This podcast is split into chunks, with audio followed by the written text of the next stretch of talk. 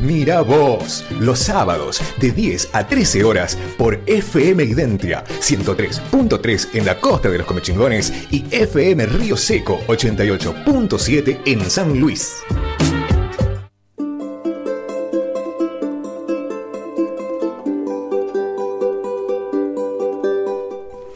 12 y 7 minutos en la mañana de Miravoz y, y estamos acá con Pablo González de Exámetro. ¿Cómo estás? Bienvenido. Gracias nuevamente por recibirme acá. ¿Todo bien? Déjame decir una cosa. ¿Estamos en vivo en Instagram en este momento? Estamos Hola, estamos transmitiendo en vivo por Instagram. Vamos a hacer alguna, algunas transmisiones así este, aleatorias este, cada tanto. Así que hoy te toca eh, radio visual. Radio visual. radio visual. Bueno, Pablo, eh, ¿venís de la Feria del Libro? Venimos luego de, dos años de, estar parado la Feria del Libro, finalmente la Fundación del, del Libro, que es quien la organiza durante estos 46 años ya. La primera Feria del Libro se hizo en el 75. Eh, una Feria del Libro muy, muy esperada, se esperaba una nutrida concurrencia. Se habla de que hasta el 18 de, hasta el 18 de, de, mm, mayo. de mayo van a transitar más de un millón de personas por la, la Feria del Libro. Ah, Muchísima gente, muy esperada. Eh, para nosotros, para los la comunidad exámetro fue muy, fue muy especial porque por primera vez eh, entramos con la acreditación de profesional librero. Qué entonces, entonces eh, uno, uno la mira con, otros ojos. Claro. Ah, en la Feria del Libro eh, se abrió el 26 de mayo. La, cuando se abre, hay dos días que es únicamente, no es abierto al público y únicamente para libreros y, bibliotecas populares. Bien, bien. Ahí es donde eh, se buscan y es, muy preciado porque eh, se hace el descuento del 50% para, para libreros y para, y para mm, bibliotecas populares, cosa que es muy apreciado por nosotros porque ten en cuenta, Pablo, de que comúnmente acceder a Penguin te hace el 35%, eh, Riverside te hace el 38, el 40 y en títulos, en algunos títulos, entonces es una oportunidad. Y luego nos quedamos a a, transitar la, Feria del Libro. Una Feria del Libro que arrancó con el discurso de Sacomano. De Guillermo Sacomano. Era, eh, Guillermo Sacomano puso, puso a disposición de todos los que, los que quisieran escuchar y de forma más popular, porque bueno, siempre es como es muy esperado el discurso, el discurso de, apertura. Guillermo Sacomano dijo algo que ya se estaba hablando de hace mucho tiempo, quizás no en los círculos eh, de, de las grandes eh, transnacionales de la, de la, editorial, como es Penguin, como es Planeta, como es Riverside, sino esto de lo que, lo que dijo Guillermo Sancomano, que, que, paradójico, ¿no? Que se celebre la palabra eh, justamente en el, en el lugar donde los, donde los dueños de este lugar eh, eran quienes nos perseguían, quienes nos torturaban y quienes configuraban las listas negras, ¿no? Y, así arrancó. Y, quemaban o prohibían libros. Exactamente. Así, así arrancó, así arrancó. También puso eh, Guillermo Sacomán en su discurso eh, una movida gremial que se está haciendo hace, hace tiempo con respecto a los al, al, oficio, al oficio del escritor, se, empezó a pensar por primera vez en un tarifario único donde se establezca eh, los, eh, los honorarios para, por ejemplo, escribir un prólogo, eh, escribir una, una tapa, hacer, la, hacer una entrevista, una presentación, los talleres. Entonces, bueno, abrió el juego a un, a un debate importante. Y quienes conocían a Guillermo Sacomano no esperaban otra cosa de él. ¿no? su escritura, su escritura suele, suele ser. Sí, sí, claro. Su escritura suele ser. Pero, Pero, bueno, claro, tomó otro volumen al este, hacerse público, digamos, estas discusiones que por ahí estaban más en em- subterráneas. Sin embargo, los anfitriones de, en, la rural eh, dejaron también, a mi humilde entender, eh, no se quedaron con eso, no pusieron la otra mejilla.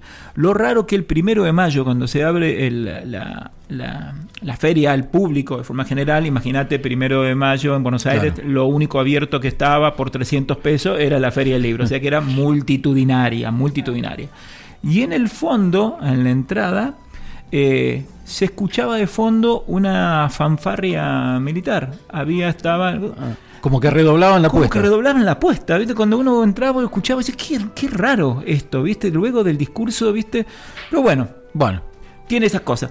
Lo que sí, esto para los que no somos amantes del libro, encontrarse nuevamente en esos 45 mil metros cuadrados lleno, de, lleno de libros, eh, es una celebración, eh, es un gran negocio. Sí, claro. Es un gran negocio. Estamos hablando, Pablo, de que una editorial pequeña, casi independiente, esto lo hablábamos con, con- los, dueños de las editoriales, que con nosotros más trabajamos, que la mayoría son independientes. Estamos hablando de que esos, esas tres semanas en alquiler del, del stand, el alquiler del stand sale en promedio, esos de, los más pequeños, 500 mil pesos. Eh, aparte va el servicio, Pablo, el servicio de internet y seguridad. Va aparte. ah, aparte, no están en Anda sumando 54 más. Ahí. ¿Mm? Servicio de limpieza. Tiene una empresa aparte, 30 mil más. ¿Mm?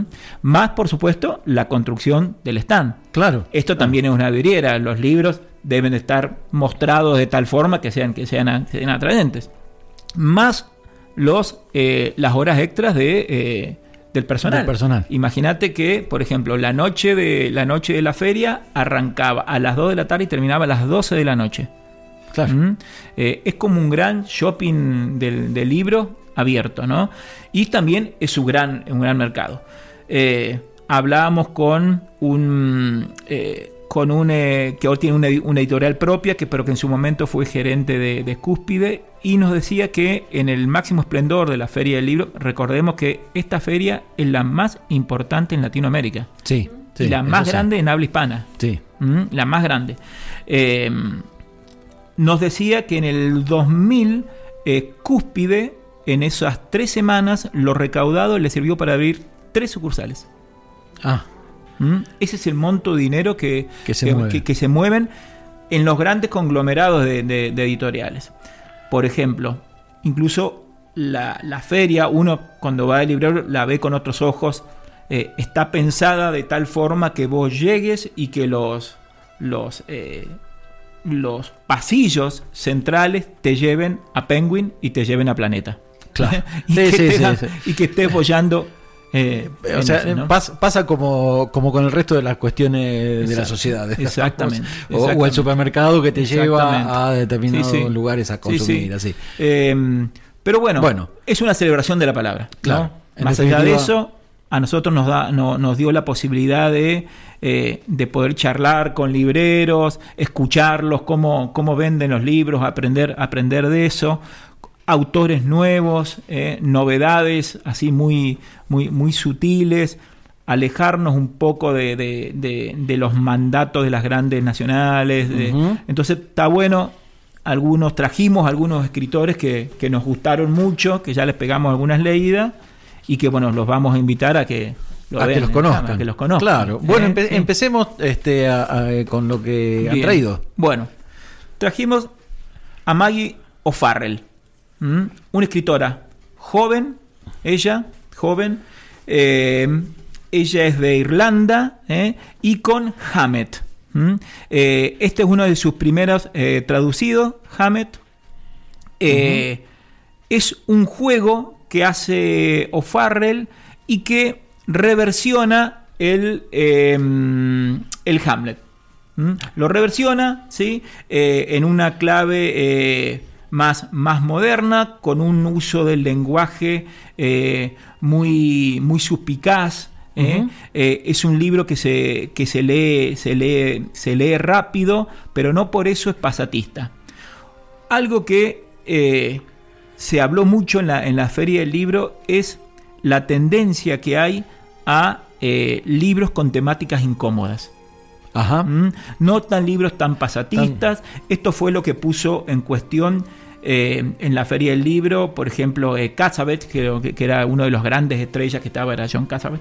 Eh, esto, ¿no? De, de cómo el, el público lector se está alejando de lo que le entretenía ¿m? para acercarse un poco más a esa lectura incómoda. Menos Ujú. Katzenbach. Claro, tal cual, ¿viste? Menos caso, más otra gran que trajimos. Entonces, Mario Farrell eh, perdóname, eh, eh, ¿este Hammett sigue podrido todo en Dinamarca? Sigue todo podrido, tal cual, tal cual. Sigo, sigo, sigo oliendo mal Dinamarca. Sigo, oliendo, mal, sigo oliendo mal Dinamarca. Bueno, divina Mario Farrell para, para conocerla, para seguirla, hay que estar atento a las nuevas traducciones, ¿sí? Esta es de, de, de asteroide. ¿Mm? Bien, ¿qué más tenemos? Otra rareza, si hablamos de incomodidad, hablamos de este libro. Las madres no de Kaitza Aguirre, vasca ella, ¿sí? escritora también, relativamente joven. Eh, arranca con el eh, infanticidio de parte de una madre eh, recién parida que asesina a sus dos gemelos. Así arranca, ah. tranquilita. Tranquila, transita esto como una, como una especie de thriller policial, pero también devela eh, la sociedad, eh, como las concepciones con respecto a la maternidad, lo que se espera de las de, lo que se espera de la madre como mandato cultural, cuál es la mirada de los medios sobre, esta, sobre estas situaciones. Un libro de Kaitze Aguirre, otra escritora para seguir, le gusta escribir eh, incómodo, su, mm, su prosa es muy, muy cuidada, eh, es tan cuidada que no te das cuenta de la profundidad y la oscuridad del relato. Bien. ¿Mm? Aguirre para seguirla, las madres no. Un librito para leer tranqui, para, leer tranqui. ¿sí? ¿Mm? sí, sí, sí. Realmente, ¿no? la temática obviamente es, tal cual, es dura. ¿Qué Otro, lindo, divino, nos, nos gusta mucho, nos gustaba de antes, Mike Wilson. Mike Wilson es nacido en Estados Unidos, educado en, Chile y eh, residente en, Argentina. ¿Mm? ¿Sí? Eh, Mike Wilson es un escritor muy joven. Eh, esta es la, la, novela que presentaba, era Ciencia, Ciencias Ocultas. Es un, un thriller desopilante, eh, donde lo importante no es la intriga, ya hemos hablado que significa un thriller, sino lo desopilante de la historia. Hay personajes muy, como muy estereotipados, muy irónicos, pero a la vez, como, como buen irónico, muy inteligente, eh, muy inteligente. Mike Wilson, escritor joven, para seguirlo, para seguirlo. ¿sí? Eh, eh, el título del libro hace referencia a, efectivamente, habla de ciencias ocultas. Habla de ciencias ocultas porque hay detrás de, hay cuatro personajes que eh, se encuentran con un cadáver y hay que dilucidar, así como una, como una especie de Agatha Christie humorístico, a ver qué es lo que, qué es lo que pasó ahí. muy interesante, Mike Wilson eh, tiene un nombre muy, eh, muy yankee, pero sí, imagínate, entre, entre, se educó y se, y se formó entre Chile y, Argentina. Bien. ¿sí? Alguien que no es nueva, una gran, gran escritora argentina, María Negroni. María Negroni, con el corazón del daño. El corazón del daño es, a mi humilde entender, uno de, de, lo mejor que he leído en, en, este tiempo. El corazón del daño. María Negroni tiene una mezcla en su forma de escritura entre Selva Almada y Clarice Crean nuevas formas de lenguaje y de comunicar. Selva Almada hicimos referencia Hicimos referencia la, vez pasada, sí. Entonces, es un, un relato que está a medias entre la prosa ¿sí? y la poesía. El corazón del daño relata con los ojos de una niña la relación complicada con una figura, con una figura materna más complicada aún. ¿Mm? Y así como, como, como Selva Almada te lleva poéticamente a desentrañar esa relación por naturaleza complicada entre entre los hijos y particularmente en este caso su madre. ¿Mm? Bien. Palabras terribles, eh, un final que es para papelitos tisú al lado, ah. ¿eh? porque bien, viene de llanto. viene de llanto, pero sin golpes bajos, pero esto es lo que quiero destacar, ¿no? Eh, María Negroni es, es, nuestra, nuestra Clarice Limpector. crea nuevas formas de, lenguaje, hasta se anima a crear palabras por ahí. ¿eh? Entonces vos estás leyendo algo eh, que va por, eh, por, la narrativa clásica y de, pronto se mete con una, con una poesía que es, que es bellísima y que te deja, te deja sin aliento. A ciertos besos, a su subida del invierno, mejor no entrar, se ve demasiado o demasiado poco. ¿Usted sabe quién soy? Sí, una idea, una prisión arbolada, un gran lobo negro. ¿Qué clase de lobo? Mi pequeño sol de aquel lugar, esas nieblas. Esa forma, De, escritura. Bellísimo para enamorarse de María Negroni, El corazón del daño. por ese lado. ¿Mm? Bien. ¿Qué más tenemos? Seguimos. seguimos. Seguimos con eh, los incómodos. ¿eh? Esta herida llena de peces. ¿Mm? Ya arrancamos el, título de Lorena Salazar Mazo, ¿Mm? una escritora. Me, suena a frase del Indio Solari. Puede ser, puede ser, puede ser, puede ser. Esta herida llena de Tienes razón, suena, suena eso. Tiene, a ver, tiene una poética también. Acá también ella es colombiana, ¿sí?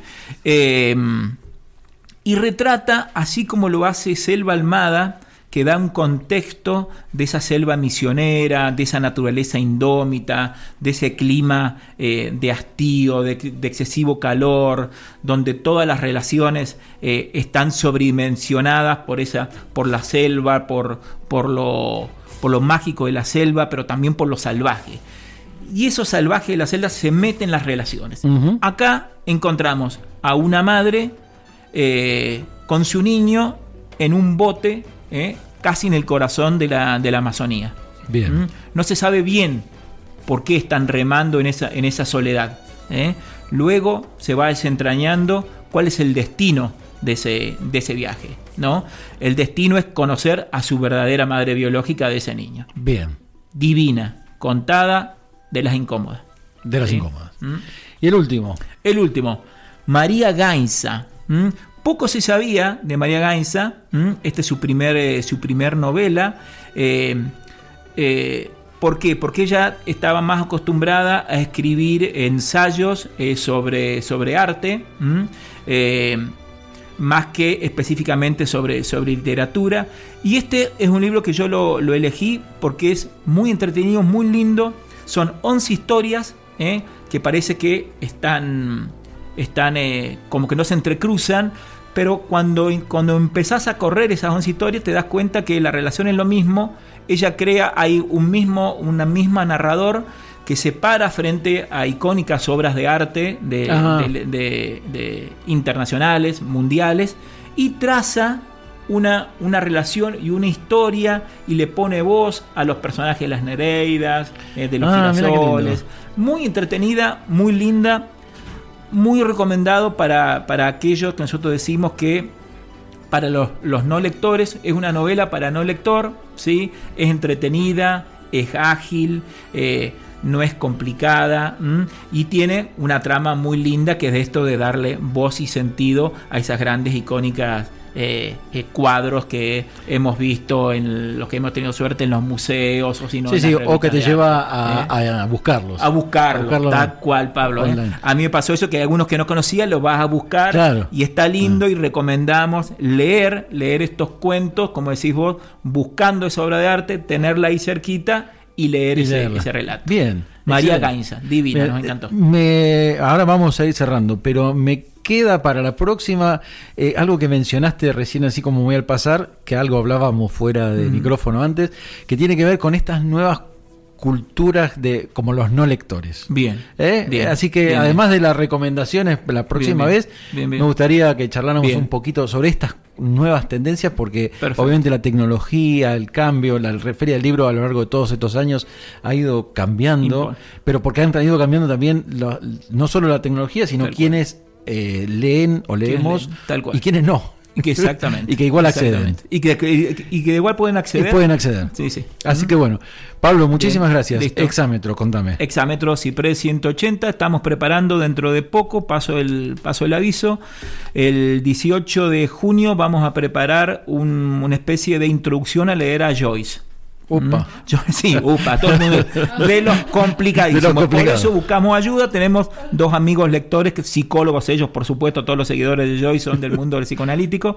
Eh, van a hacer un, taller de empezar a leer y cómo leer eh, a Joyce. Bien, ¿Mm? perfecto. Ahí estaremos.